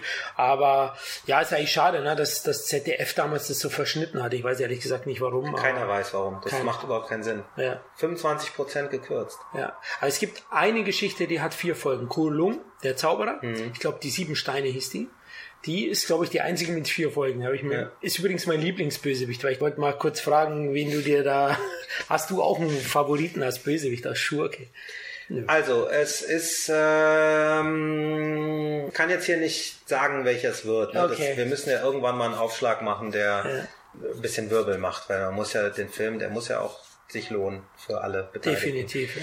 Deswegen will ich da nicht zu viel verraten. Ich kann aber sagen, dass wir auch den Film machen müssen für die ganze Welt. Ja. Das heißt, wir können den Film nicht nur für die Fans machen. Das muss ein Balanceakt sein, so dass die Fans wie du und ich ja. happy sind mit dem Ergebnis. Ja aber auch jemand, der noch nie das Wort Captain Future gehört hat und das vielleicht sogar cheesy findet, weil wir haben so Marktforschung gemacht, Captain Future klingt für Amis zum Beispiel wahnsinnig peinlich und so. Also wir müssen sozusagen einen Film machen, der auf der ganzen Welt funktionieren könnte. Man, man kann es ja nie planen, aber der zumindest das Potenzial hat, ja. ne? damit ich Investoren erklären kann, warum sie in deutschen Produktionen plötzlich viele, viele, viele Millionen geben sollen. Und ähm, deswegen haben wir, da habe ich ein Buch entwickelt, was Anleihen hat aus echten Captain Future Romanen, also Motive verwendet, was aber gleichzeitig die Origin Story von Captain mhm. Future ist. Das bedeutet, wir haben einen sehr, sehr jungen Curtis Newton, den wir kennenlernen okay. und der zum ersten Mal Menschen begegnet. Weil ich, Captain Future ist ja sehr steif.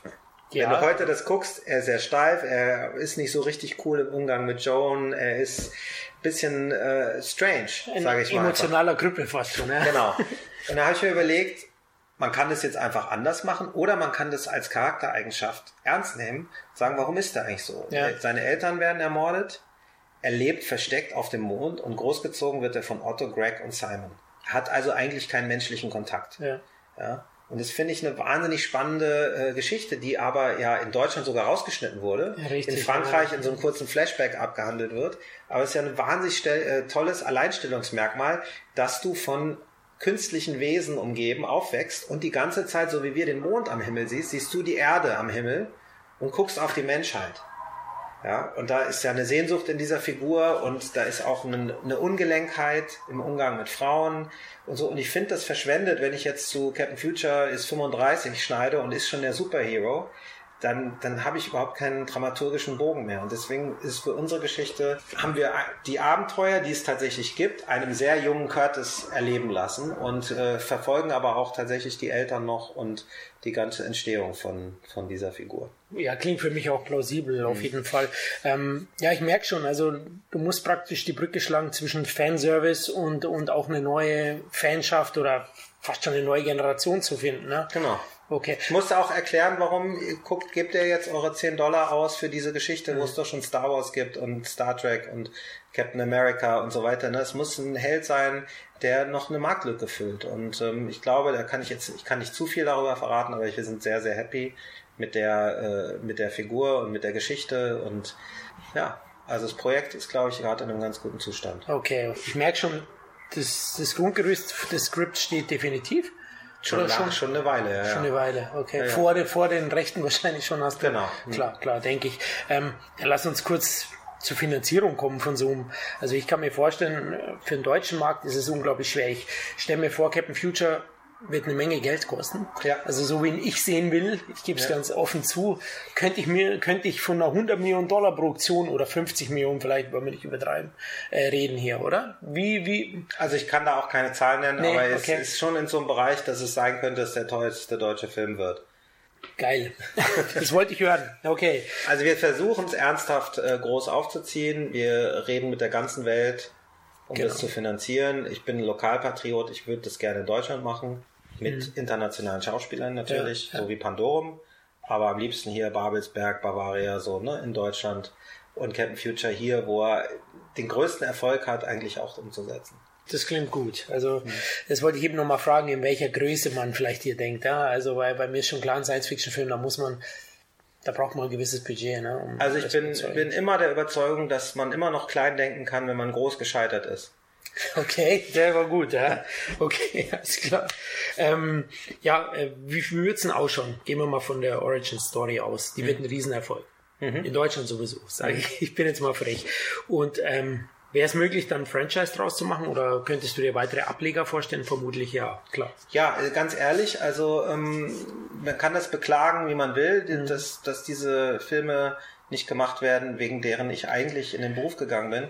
Wenn ich aber sowas wie Captain Future anfasse, dann muss ich es richtig machen und dann muss ich es auch so machen wie ein Hollywood-Studio. Ja. Ich muss den Investoren und Finanziers als Absicherung eigentlich sagen, dass wir hier ein IP aufbauen. Es ist zu sehr in Vergessenheit geraten, um schon jetzt zu sagen, es ist schon eine volle IP, es ist so ein bisschen so eine nostalgisch verschüttete IP, ja. aber man muss was da aufbauen, um das Risiko von solchen teuren Filmen abzusichern, muss man schon weiterdenken. Also ja. man muss auf jeden Fall versuchen, da ein Franchise draus zu machen, vielleicht sogar mit einem TV-Ableger und so. Aber ich will auch nicht zu groß irgendwas ankündigen, weil es ist natürlich klar, dass es ein Kampf wird und dass nicht die Welt jetzt darauf gewartet hat, was wir da treiben, ist auch klar. Also wir müssen auf jeden Fall einerseits groß denken, andererseits realistisch und so zwischen groß und realistisch irgendwie den Sweet Spot finden, wo es dann tatsächlich Wirklichkeit wird. Okay, ähm, kurze Frage nochmal zum Konzepttrailer. Gibt mhm. es denn schon einen finalen Trailer mittlerweile oder habt ihr da noch weiter gearbeitet? Nee, wir arbeiten da noch weiter dran. Ja. Ah, okay. Nee, wir haben ja, ich habe ja schon mal gesagt, dass ich bei diesem Film sehr wahrscheinlich ein komplettes Previs machen werde, ah. von A bis Z. Mhm. Und da suche ich gerade das Team für, um damit loszulegen. Okay, um, um dann auch noch eher. Das wird dann aber in irgendeinem ultra geheim Location ohne Internetanbindung gemacht, damit uns das nie wieder passiert, dass oh. einfach irgendwas geleakt wird. Ja, ja, okay, ein Bunker sozusagen. Genau. ja, äh, weil wir über Captain Future reden, ich mich aufrege über diese ganzen Heidi, Wiki, äh, neue Auflagen. Wie siehst du es eigentlich? Weil du ja die Rechte am Future hast, wird es auch für Captain Future eine Neuauflage geben fürs Fernsehen? Eine TV-Serie? Animationsserie? Nee, also Animationsserie ähm, ähm, sehe ich nicht. Also wir machen okay. ja einen Realfilm. Okay.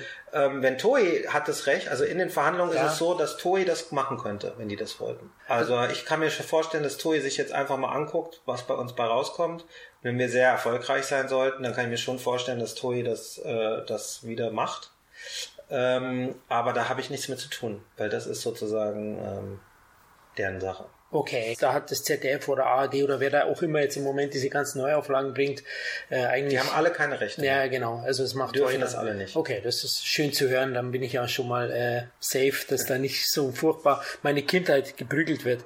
Ja. ja ähm, du meinst die ganzen Heidi neu gezeichnet hast du die so? Gesehen? Ja, das, ja. Nee, das gucke ich auch nicht. Das ja, ist, sie wirkt einfach lieblos. Da ja. hast du recht. Genau. Ich dachte, du meinst jetzt, weil Heidi war ja auch gerade im Kino äh, als Realfilm. Ah, sorry, nee. Äh, nee, nee, das verstehe ich. Nee, auch das Biene Maya jetzt nicht mehr pummelig ist ja, und so. Nee, genau. das finde ich auch schade.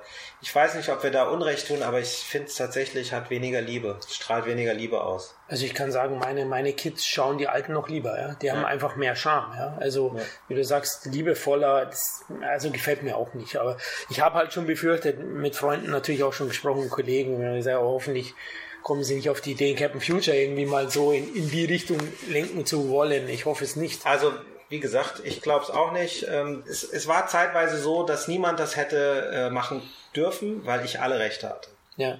Ich habe jetzt in, im Zuge der Einigung mit Toei denen die Animationsrechte wieder verlängert, mhm. ne, damit sie auch ihre Serie wieder rausbringen können, weil die ist ja jetzt jahrelang gar nicht mehr erschienen. Ja, genau. Das heißt, Toei könnte jetzt, liegt jetzt nicht mehr an mir, Toei könnte jetzt äh, die wieder rausbringen. Und ich müsste jetzt, ich habe die Verträge nicht komplett bis ins Detail im Kopf. Ja, ich weiß ja. gar nicht, ob die jetzt alleine einfach eine neue Animation machen müssten oder ob die mich fragen müssten oder wie auch immer. Ich interessiere mich nicht dafür. Ja, ich will einen Realfilm machen in 3D mit irgendwie Spektakel und ähm, habe tatsächlich da jetzt den Vertrag nicht im Kopf. Ja, ja ist nur eine Randnotiz. Mhm. Man ist einem halt so aufgefallen, mhm. weil das diese ganzen Serien sind, die liefen ja in Dauerschleife früher. Mhm. Pinocchio und du kennst sie ja auch alle wahrscheinlich. Und Aber ich glaube, dass bei Biene Maya und ähm, Heidi die Rechtslage viel einfacher ist. Ne, weil ja. Heidi ist ein Schweizer Stoff und, und Biene Maya ein Deutscher glaube, dass das da nicht so komplex ja, ist. Ja, also Cat Future ist sozusagen äh, ähm, amerikanisch, japanisch, deutsch, italienisch, französisch. Ne? Also ja, es ist extrem mit, schwierig. Und wenn es die Japaner machen, dann eher im Anime. Genau, das wäre ja cool vielleicht sogar. Das wäre sogar cool. Ist Wobei ja ich das Production Design immer noch top finde. Ja. Ich meine, das ist jetzt wirklich, äh, jetzt haben wir 2016, ist also 36 Jahre alt ich finde das Production Design super von dieser Serie. Deswegen will ich ja auch, wollte ich ja auch die Rechte von Toy haben, ja. weil ähm, ich will das den Concept Artists einfach, die werden alle hingesetzt und müssen sich das angucken. Natürlich gehen wir dann, modernisieren wir das für einen Realfilm, ist ja klar. Mhm. Aber um die Seele einzufangen, kann man nirgendwo besser anfangen, als sich das nochmal anzugucken. Ja, sehe ich auch so. Lass uns kurz nochmal ja, sind wir gleich am Ende. Auf welche Projekte von dir können sich denn die Filmfans als nächstes freuen? Letzt. Ach so, ja, also ähm, ich habe jetzt, man weiß, ja, ist immer schwierig mit den Ankündigungen, weil, weil plötzlich ähm, mhm. zieht sich was vor oder es wird was getauscht. Aber wenn ich heute sagen müsste, was am wahrscheinlichsten ist, also es sieht jetzt sehr, sehr, sehr äh, stark danach aus, dass ich ab Mitte Oktober diesen Fitzek Zockers Roman abgeschnitten verfilmen mhm. werde. Mhm.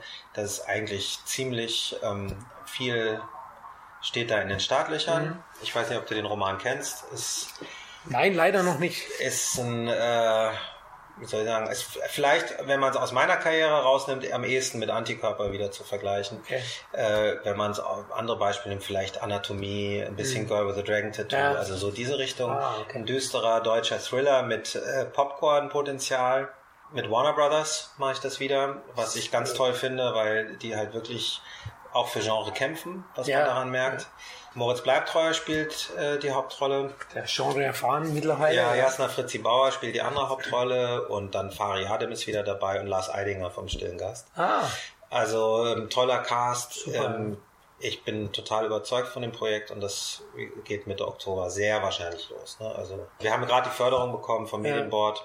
Auf jeden Fall. Äh, also das soll losgehen und dann habe ich ja gerade ähm, mit ähm, Partnerschaftsbindung mit meiner Firma eingegangen mit einer chinesischen Produktionsfirma, okay. mit denen ich auch über andere Stoffe verhandle. Ähm, kann ich jetzt leider nicht bestätigen, welche, aber man kann sich glaube ich denken.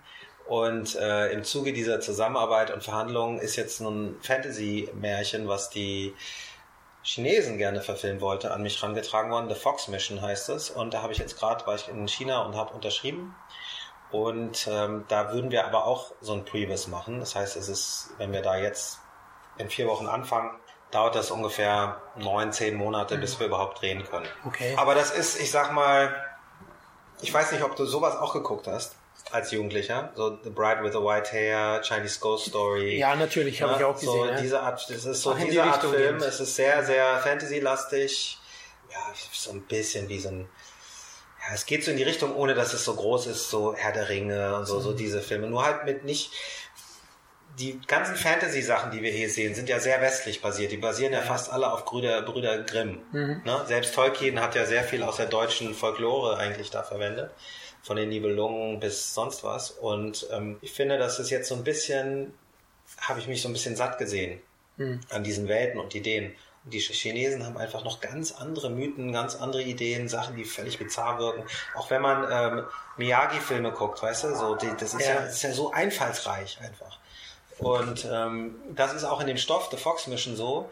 Und deren Wunsch ist aber, weil sie ja doch eine, eine Erzählweise oft haben, die für westliche breite Publikum ein bisschen zu verwirrend ist, Ne? Deswegen hast, haben du und ich solche Filme geguckt und auf dem Fantasy Filmfest liefen die, ja. aber die kommen ja nicht breit ins Kino hier. Genau. Ne? Und die haben so den Wunsch, dass durch die Verbindung, dass ich das für die mache, der wird auf Chinesisch gedreht, also ein richtiger chinesischer Film. Also sie haben so den Wunsch, dass ein bisschen so internationale Klarheit in das Storytelling reinkommt. Und du bist Regisseur? Ich mache da Regie. Ja. Okay. Also in, in Peking wird er? In Peking wird er gedreht, ja. Oh. Also ein bisschen was hier im Studio, aber die, der Großteil wird in Peking gemacht auf Chinesisch, finde ich wahnsinnig spannend.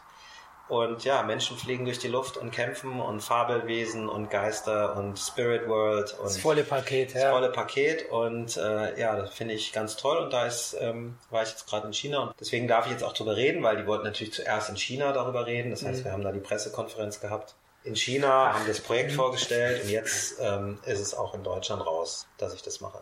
Das wird aber erst nach abgeschnitten sein. Okay, das heißt, ähm, ja, du bist gut gebucht in der mhm. nächsten Zeit. Also ja. ich denke, mit Future wird es noch ein paar Jährchen dauern dann, aber also, die Idee ist eigentlich, Captain Future so schnell wie möglich jetzt den Previous anzufangen mhm. und äh, dann wird es nicht so lange dauern. Also das äh, vom Zeitplan her, ich kann da nichts versprechen, weil es ist so äh, irrsinnig groß und komplex, dass man da nie irgendwelche festen Zusagen machen kann. Aber theoretisch wollen wir dieses Jahr anfangen mit dem Previous. Das hieße, dass wir nächstes Jahr irgendwann fertig sind. Mhm. Und dann ähm, kann man mit den Finanziers reden, ob das jetzt überzeugend ist. Und wenn das überzeugend ist, die Investoren überzeugt, kann man eigentlich nahtlos in den Dreh übergehen. Okay, also Interesse ist genug da, oder? International gesehen? Interesse ist riesig, also okay. es ist, ist, riesiges Interesse, aber wir wollen da echt viel Geld. Mhm. Und ähm, who knows? Weißt du, es kann auch sein, dass die sagen, nee, dem Albert, der hat noch keinen richtigen Hit gehabt, so im internationalen äh, Megabereich, dem äh, vertrauen wir mit so einer Summe nicht an. Also ich will das jetzt nicht vorhersagen, wie das genau läuft. Ähm, dann muss ich mir halt, wie ich gesagt habe, wenn man groß gescheitert ist, muss ich mir andere Gedanken machen, wie man das umsetzt. Vielleicht finanziere ich dann nur den Previous und ja. gehe damit erneut auf Suche. Ne? Also es kann, du kannst recht haben, mit ein paar Jährchen dauern, aber es muss nicht. Es ist nicht so, dass nur weil ich jetzt gebucht bin, bei Captain Future nichts passiert. Also wir arbeiten jede Woche daran, mhm. dass äh, Wirklichkeit werden zu lassen. In diesen Räumen hier? in diesen Räumen und drüben, du weißt, ich weiß nicht, wo du überall warst, aber ja, in diesen Räumen. Ui, ui, ui, das ist hier der heilige Gral. Mhm. Sehr interessant. Ähm, ich denke, es wird dann schon noch eine Zeit, ja, wie du gesagt hast, ein bisschen Zeit in Anspruch nehmen. Mhm. Und ich hoffe, dass es auf jeden Fall klappt. Ich habe noch eine Frage, mhm. ganz banal. Hattest du eigentlich einen Plan B, falls im Filmbusiness, weil du bist ja so ein bisschen reingeraten? Plan ich B, bin nicht ja? reingeraten. Ich wollte Regisseur werden ähm, oder okay. Buchautor, seit ah. ich zwölf bin. Ah ja. Also, ne, und dann so richtig, welche Art Regisseur und ganz konkret und nochmal so richtig mit Nachdruck. Ich war ja zwischenzeitlich auf der Realschule und wenn man so 16 ist, dann muss man ja plötzlich, wird man ja gefragt, ja. ganz real, was man wird. Und diese, das war dann wirklich mit 16, als ich Nikita gesehen habe, wo dieser, dieser kindliche Wunsch, also der zwölf Jahre, ja. habe ich zurück in die Zukunft gesehen. Ne? Da war, weil wollte ich äh, so sowas halt machen. Und dann mit 16 habe ich gesagt, nee, jetzt weiß ich sogar, was genau ich eigentlich will beim Film. Ne? Ich sag mal, Sergio Leone finde ich super, aber bin nicht ich. Ne? Also es gibt Sachen, die ich bewundere, aber die bin ich nicht. Und bei, bei äh, Luc Besson habe ich so einen Kern oder so eine Richtung gesehen, wo ich gedacht habe, okay, das kommt dem sehr nahe, wie ich eigentlich Geschichten erzählen mhm. möchte. Und äh, seitdem wollte ich das werden und ganz ehrlich, ich habe überhaupt keinen Plan B. Ist, äh, die, die realistische Hirnhälfte von mir hat mir immer gesagt, dass das sehr unwahrscheinlich ist, dass ich das tatsächlich werde. Mhm. Und die träumerische Hälfte hat gesagt, wenn ich aber einen Plan B habe, dann wird es garantiert nichts. Ja. Ne? Also ich habe mir selber den Druck gemacht, bin nach Berlin gezogen, wollte zum Film, habe hier ein Praktikum angefangen und hatte überhaupt keinen Plan B. Andererseits, weißt du, wenn du fünf Jahre an der Tanke, an der Kasse gestanden hast, äh, so wie ich, dann hast du auch keine Angst und sagst, du kannst immer irgendwie Geld verdienen. Ja. Weißt du? Weil das könnte man jederzeit. Also es gibt ja Berufe, für die sind sich viele zu fein, äh, wenn man jetzt scheitert, aber dann hätte ich halt einfach Geld verdient. Ich habe zum Beispiel einen Taxischein äh, angefangen zu lernen, für als ich nach Berlin gezogen bin, weil ich dachte, hey, beim ja. Taxifahren kann man auch noch schreiben und so. Also ich habe hab immer gedacht, ich muss schreiben oder Regie fahren. Okay, also umso mehr freut es mich, dass du es geworden bist, ja, oder? Freut mich auch, ja. ja. Aber es ist unrealistisch ja. gewesen und es ja, war, es, es war auch, ich habe halt auch Glück gehabt. Ne? Also ja, das glaube ich. Ich habe Pech gehabt und Glück gehabt. Und dann, deswegen bin ich hier. Ja, mach dich nicht kleiner, wie du bist. Ich meine, gewisse Qualitäten hast du, aber Glück gehört natürlich dazu, keine Frage. Ja. Das, das weiß man im Business eigentlich. Ich meine, ich kenne selber einige, also es gibt viele Schauspieler, die leben von Hand im Mund auch zum Beispiel. Oder, oder also man kann es keinem ernsthaft raten. Ja. Wert es dann, wenn du es gar nichts anderes dir vorstellen kannst. Dann ja. solltest du überhaupt nur genau. hier hingehen. Wenn du dir was anderes vorstellen kannst, mach's nicht, weil es gibt ganz dunkle Zeiten auch. Das glaube ich, ja. Okay. Ja, dann würde ich sagen, schließen wir das Interview so ab. Ja. Wir wünschen dir auf jeden Fall viel Erfolg bei deinen nächsten Projekten und fiebern der Captain Future Verfilmung entgegen. Also ich hoffe, es wird ein Riesenhit. Ich bin überzeugt davon, aber ich habe natürlich auch so ein bisschen die Nostalgiebrille auf. Mhm. Aber ich denke, das Potenzial ist unglaublich und ich finde es richtig geil, dass jemand, der, der wirklich da Herz und Leidenschaft reinsteckt, das Projekt macht, denn für mich bist du der richtige Mann. Also wollte ja, ich nur noch danke. mal so sagen. Dann hoffe ich mal, dass ich niemand enttäusche. Nein, ich, ich glaube nicht. Also wie gesagt, du bist auf dem richtigen Weg, du hast, du hast alle Rechte beisammen. Also Christian Brum war auch so ein Ding, wo, wir noch, wo ich mir noch überlegt habe, ah, hoffentlich, ah, welche Musik wird denn dann da sein? Und aber dir ist das vollkommen bewusst und da sieht man auch, dass du ein großer Fan bist. Okay, dann, viel Spaß. Ja, mach's gut, gell? Vielen Dank. Tschüss. Also, tschüss, liebe Leute.